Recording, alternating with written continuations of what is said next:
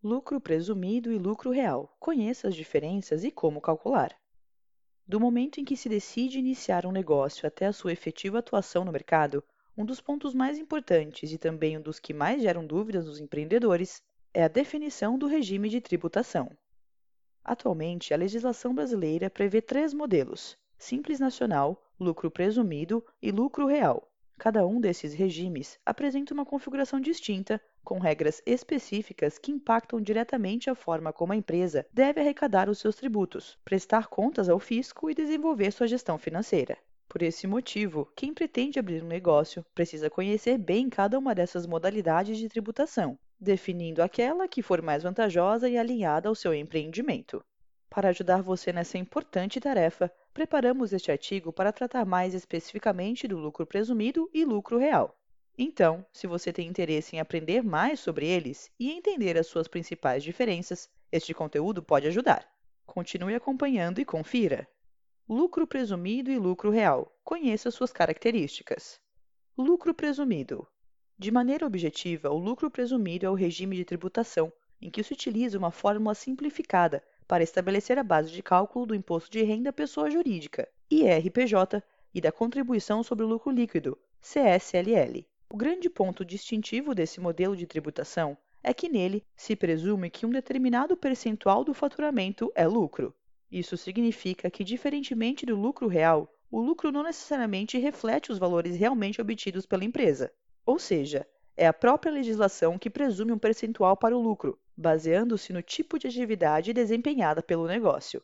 Na prática, o regime do lucro presumido pode ser utilizado pela maior parte das empresas no Brasil. Isso porque, para aderir a esse modelo de tributação, basta que a empresa não seja obrigada a se enquadrar no lucro real e apresente um faturamento anual abaixo de 78 milhões de reais.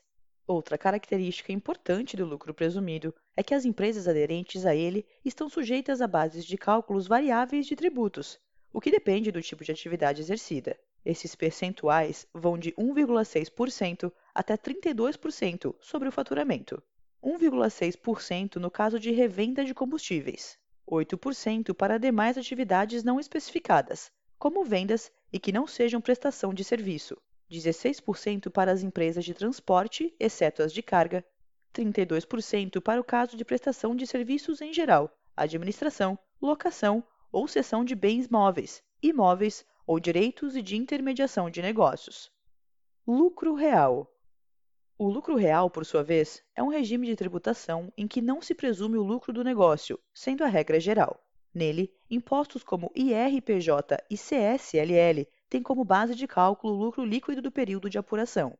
Para se chegar a esse montante, valores são adicionados e descontados do faturamento, conforme a legislação.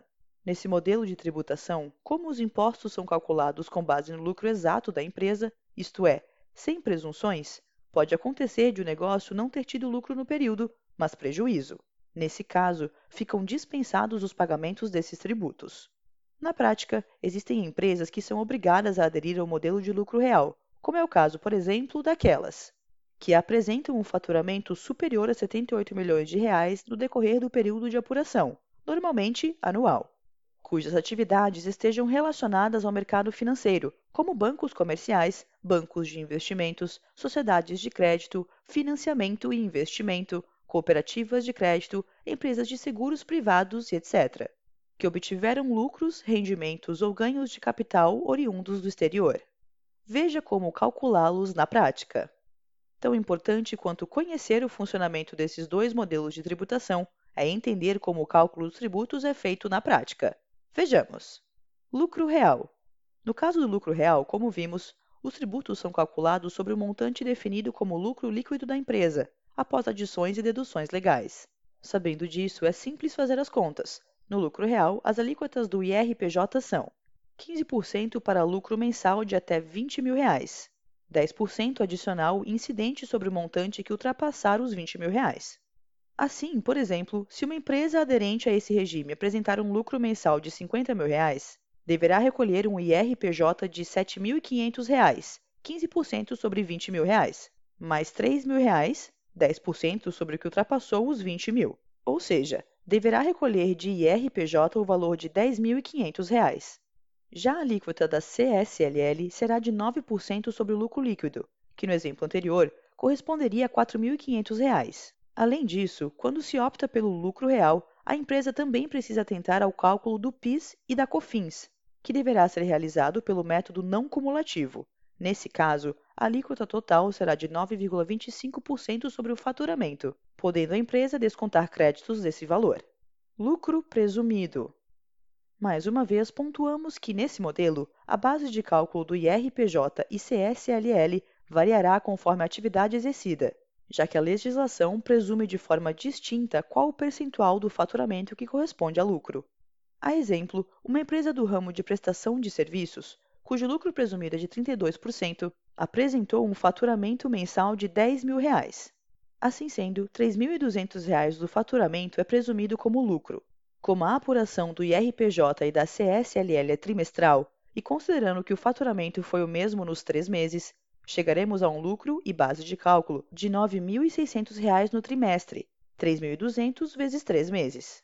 Feito isso, os cálculos do IRPJ e CSLL seriam da seguinte forma: IRPJ 15% sobre o lucro do trimestre, R$ 9.600, igual a R$ 1.440. CSLL 9% sobre o lucro trimestral, igual a 864 reais. Além disso, é preciso calcular o PIS e a COFINS, tributos cuja apuração deve ser mensal. No lucro presumido, as alíquotas dessas contribuições somam 3,65%, 3% da COFINS mais 0,65% do PIS, e tem como base de cálculo o faturamento mensal da empresa. Assim, no exemplo anterior, em que o faturamento foi de 10 mil reais, o desconto relativo a esses tributos seria feito da seguinte forma: 3,65% aplicado sobre 10 mil reais, igual a 365 reais. Aprenda a escolher o melhor para cada situação. A definição do regime tributário tem um impacto direto sobre os custos e as finanças de uma empresa. A escolha inadequada, por exemplo, pode resultar no recolhimento a mais de tributos, prejudicando o desenvolvimento do negócio, sobretudo em sua fase inicial. Por isso, a melhor maneira de escolher entre lucro presumido e lucro real é fazendo as contas. É preciso considerar principalmente o ramo de atuação da empresa, como vimos, existem segmentos em que a presunção de lucro é mais elevada, chegando a 32%. Nesse caso, se o negócio não ofere um lucro líquido nesse patamar, o mais indicado é optar pelo regime de lucro real. Por outro lado, se a empresa apresenta um lucro real acima do valor que seria presumido pela legislação, o regime de lucro presumido pode ser mais vantajoso, isso se os seus requisitos forem atendidos. Além disso, é preciso considerar que no lucro real há a exigência de entrega de uma série de obrigações acessórias, como a DRE e SPED contábil, o que pode elevar os custos da contabilidade do negócio. Esse ponto também precisa ser considerado no momento da escolha. Por fim, como vimos, a definição entre lucro presumido e lucro real depende de uma série de avaliações.